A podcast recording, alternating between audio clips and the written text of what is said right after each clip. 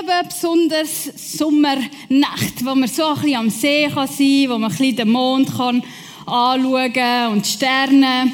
Und wenn man so auf den See schaut oder vielleicht auf dem Bötli von deinem Papi ein bisschen hängst, vielleicht hast du auch schon ein eigenes Bötli, ich weiß es nicht, ähm, oder ein Plastikbötli oder ein Flamingo, dann kommen doch amig so ganz tiefe Fragen auf, so tiefsinnige Fragen oder zum Beispiel Fragen wie, hey, was mache ich eigentlich auf dieser Welt? Oder eine andere tiefe, tiefe Frage, wer bin ich? Und dann höre ich schon einige sagen, ich bin Enneagramm 7, ich bin Nummer 2.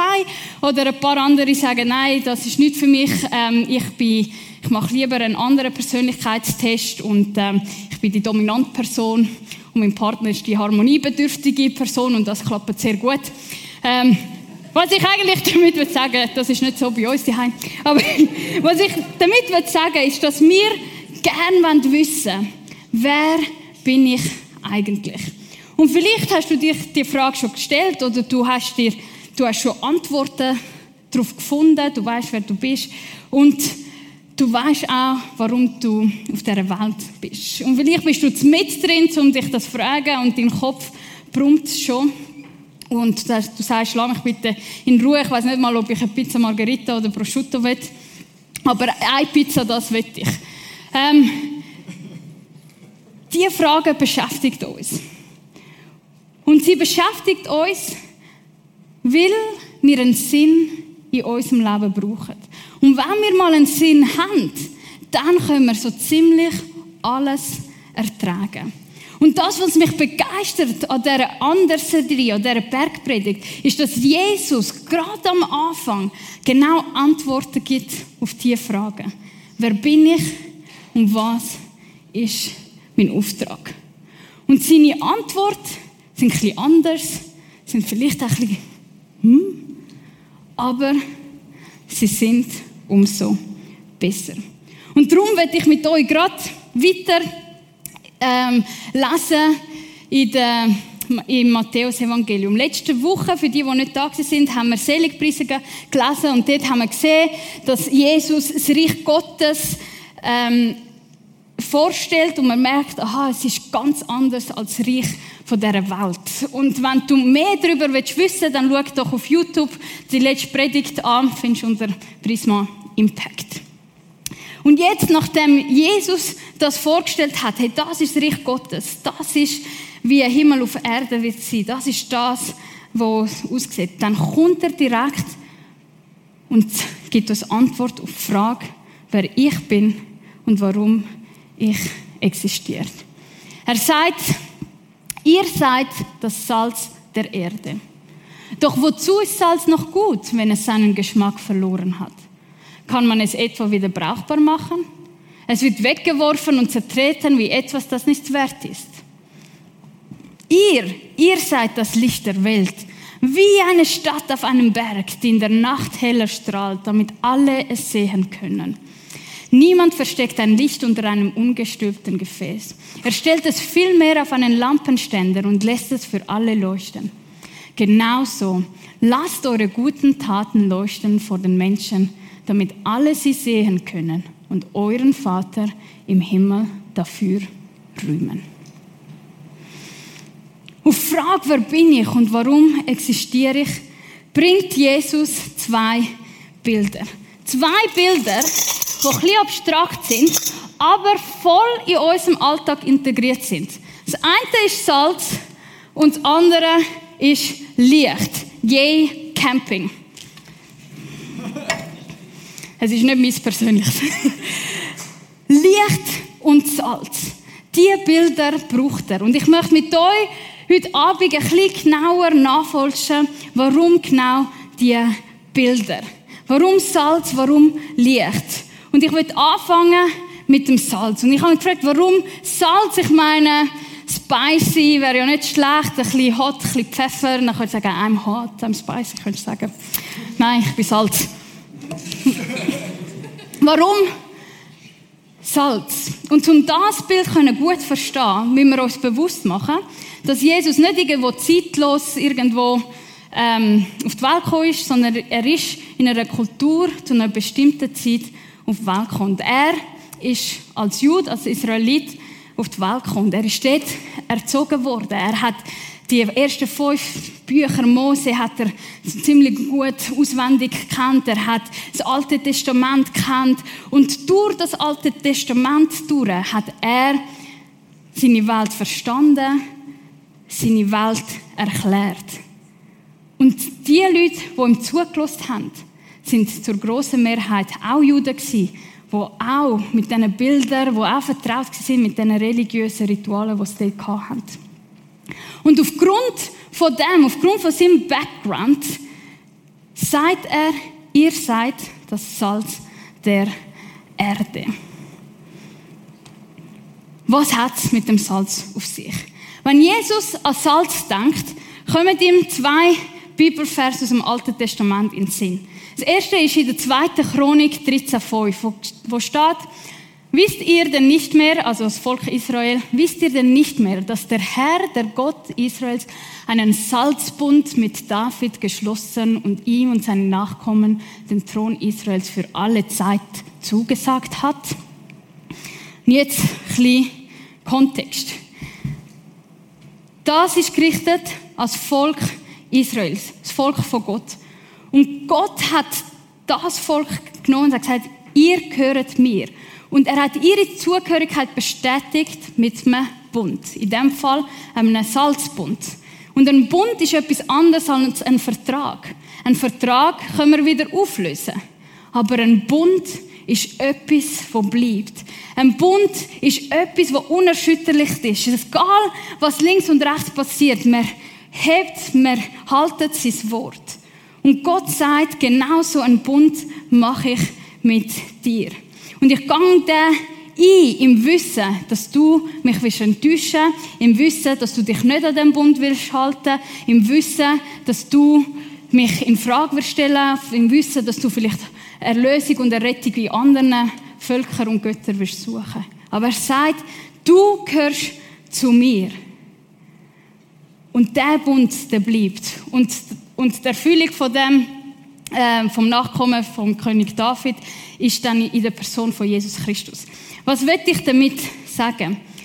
Was ich damit sagen will, ist, dass Jesus, bevor er dir überhaupt sagt, was für eine Funktion und was du für einen Nutzen, ist vielleicht das falsche Wort, aber für eine Aufgabe du wirst haben, sagt er dir als erstes, wer du bist. Er sagt dir, zu wem du gehörst.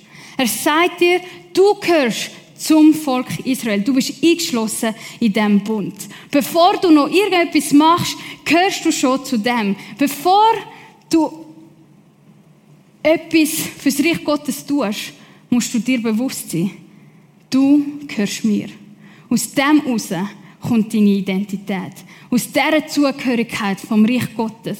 Das ist das Fundament. Von dort aus holst du deine Kraft. Von dort aus holst du deine Identität. Salz erinnert uns daran, zu wem wir gehören. Es gibt aber auch noch eine zweite Stelle im Alten Testament, wo mit Salz verbunden ist. Und das ist eine Stelle, die spezifisch für die Priester ähm, ausgerichtet war. Die Priester haben folgende Anweisung bekommen. 3. Mose 2, 13. Würzt alle eure Speiseopfer mit Salz. Vergesst es nie, euren Speiseopfern Salz hinzuzufügen. Also das sagt schon zum zweiten Mal. Das Zeichen für die Beständigkeit des Bundes eures Gottes. Salzt alle eure Opfergaben. Also falls du nicht weißt, was du machen musst, du musst salzen. Sag nochmal, ich muss salzen. salzen. Sie haben müssen salzen.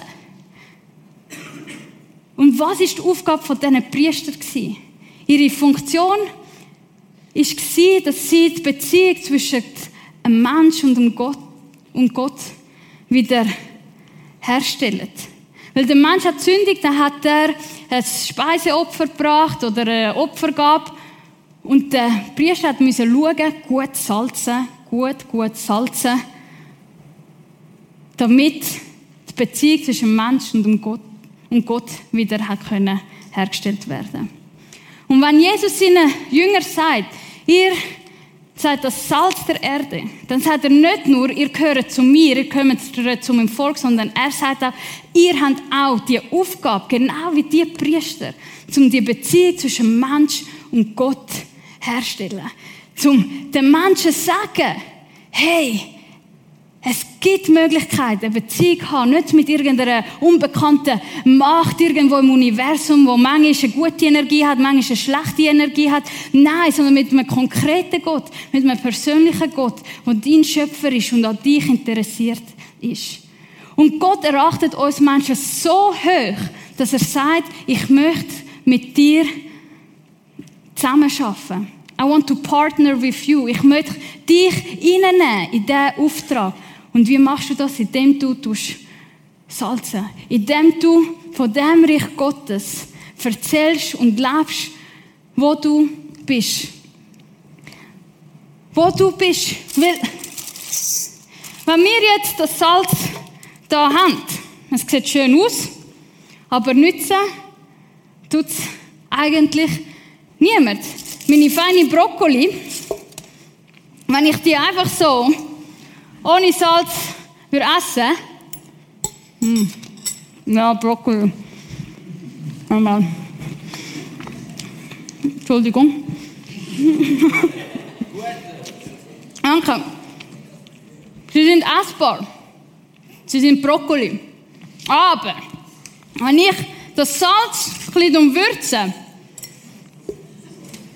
dann tun ich es nicht versalzen. Hm. Hm. Sondern ich gebe ich gebe dem Brokkoli Geschmack. Ich verstärke den Geschmack von dem.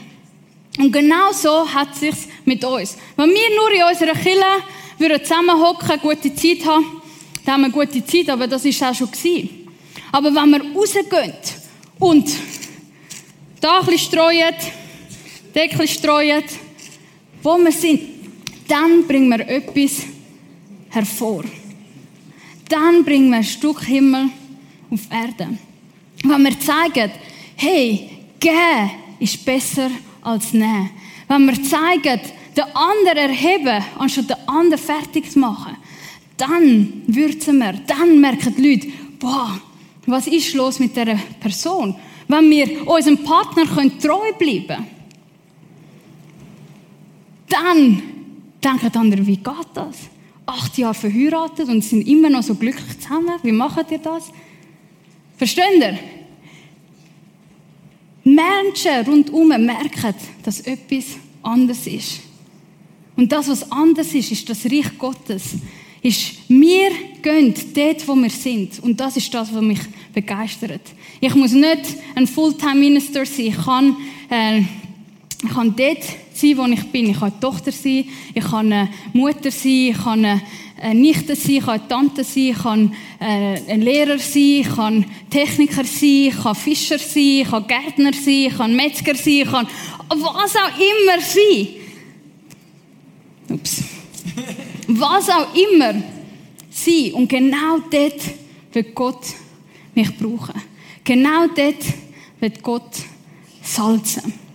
Ich liebe die Geschichte von meinem Mann, wo mich selber mega immer ermutigt und ein bisschen herausfordert.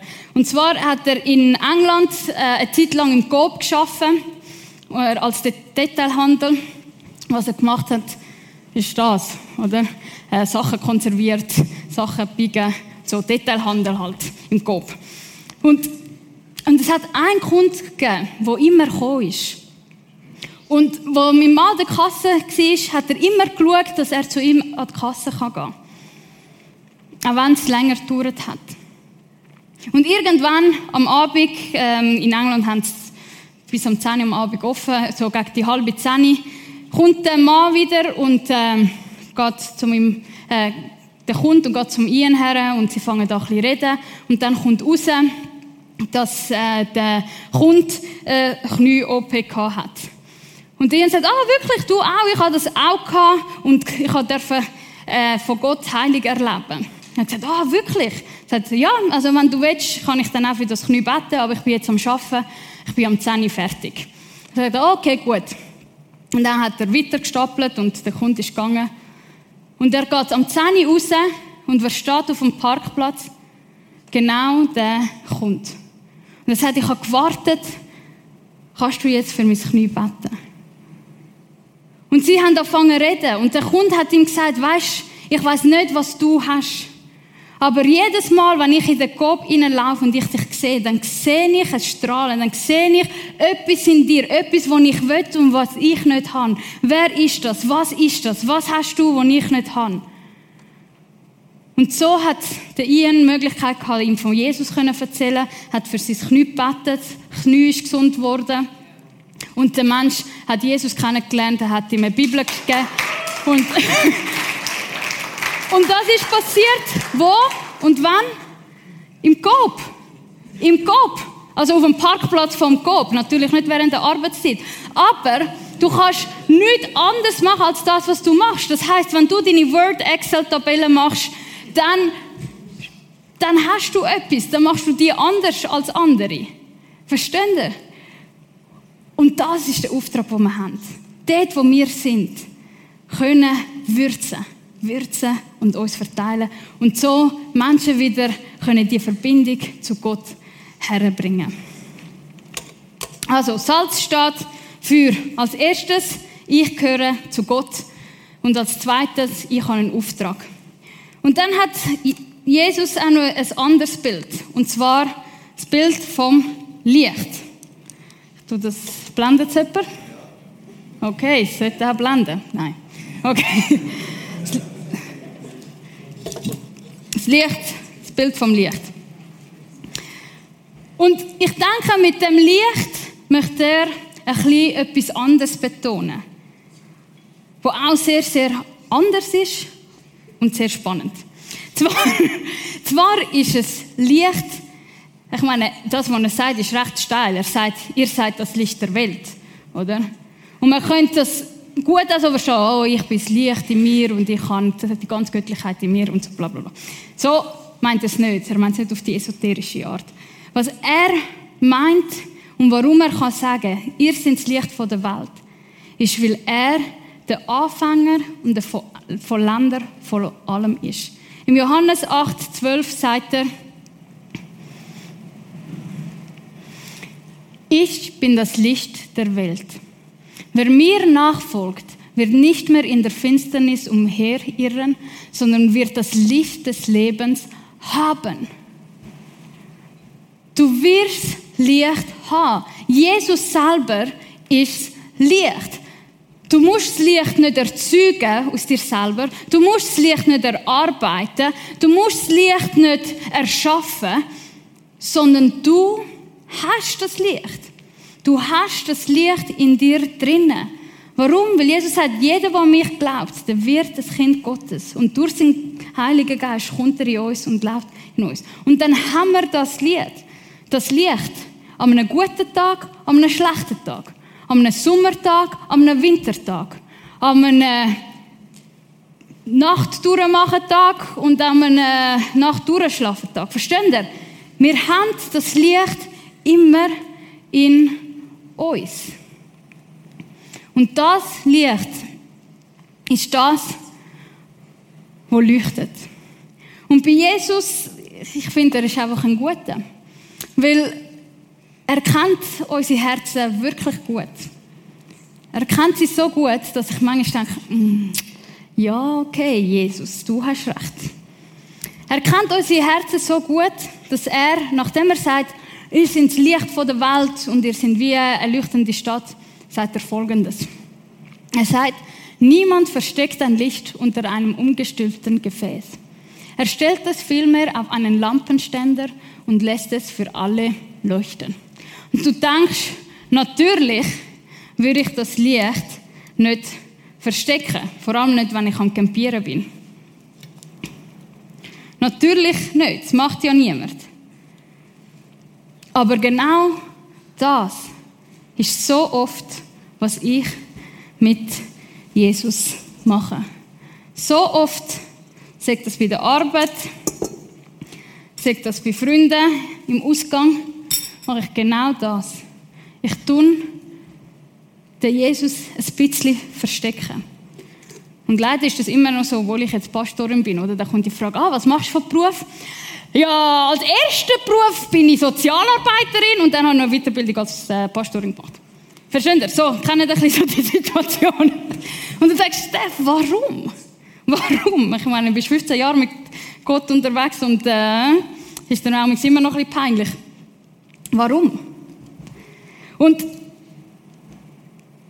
und Jesus kennt unsere Herzen und darum bringt er das auch, weil er genau weiß, wie wir ticken, weil er genau weiß, dass manchmal die Menschenfurcht ein bisschen höher ist als Gottesfurcht. Und mit Menschenfurcht meine ich damit, dass es uns wichtiger ist, was andere Menschen über uns denken, als äh, meine eigenen Werte oder meine eigenen Glaubenssätze oder, oder Gott selber. Und Seit ich äh, mit Jesus unterwegs bin, sind gute 15 Jahre, ich habe so Gebetstagebücher, wo ich Gebets hineinschreibe. Und wenn ich das anschaue in diesen 15 Jahren, dann kommt es immer wieder, wo ich wie merke, ah, ich bin dort nicht zu Jesus gestanden, obwohl es so eine gute Gelegenheit gewesen wäre. Und ich habe angefangen, ein Gebet zu beten. Und das Gebet sagt, hey Jesus, es tut mir leid. Nimm meine Menschenfurcht und ersetzt du sie mit Gottesfurcht. Und Gottesfurcht ist ein großes Wort, das leider oft missverstanden wird. Mit Gottesfurcht verstehen wir manchmal, oder haben wir die Idee, oh, ich muss Angst haben vor Gott und er ist willkürlich und er macht Kschung und dann kommt er mit dem Blitz und äh, dann darf ich nur noch lange Hosen und äh, Schüppli tragen. Lange Schüppli, nein, dumme Idee. Aber Versteht ihr? Man hat so ein, ein, ein, ein, ein komisches Bild von Gott. Aber Gottesfurcht bedeutet Ehrfurcht haben vor Gott. Bedeutet erkennen, wer er ist in seiner Größe. Erkennen und staunen über seine Schönheit. Erkennen und staunen, wie heilig er ist. Erkennen und staunen, wie allmächtig er ist, wie allwissend er ist. Erkennen und staunen, wie tiefer kann lieber kennen und staunen, wie gut er ist. Und je mehr ich erkenne, wie er ist, desto mehr kann ich über ihn staunen, desto mehr habe ich die Gottesfurcht in mir drinnen und desto mehr merke ich, dass ich ja zu dem Gott gehöre. Und desto mehr merke ich, dass der Gott hinter mir steht. Und desto mehr merke ich, dass eigentlich nicht so viel wichtig ist, was jetzt Susan über mich denkt. Ersetzt meine Menschenfurcht mit Gottesfurcht.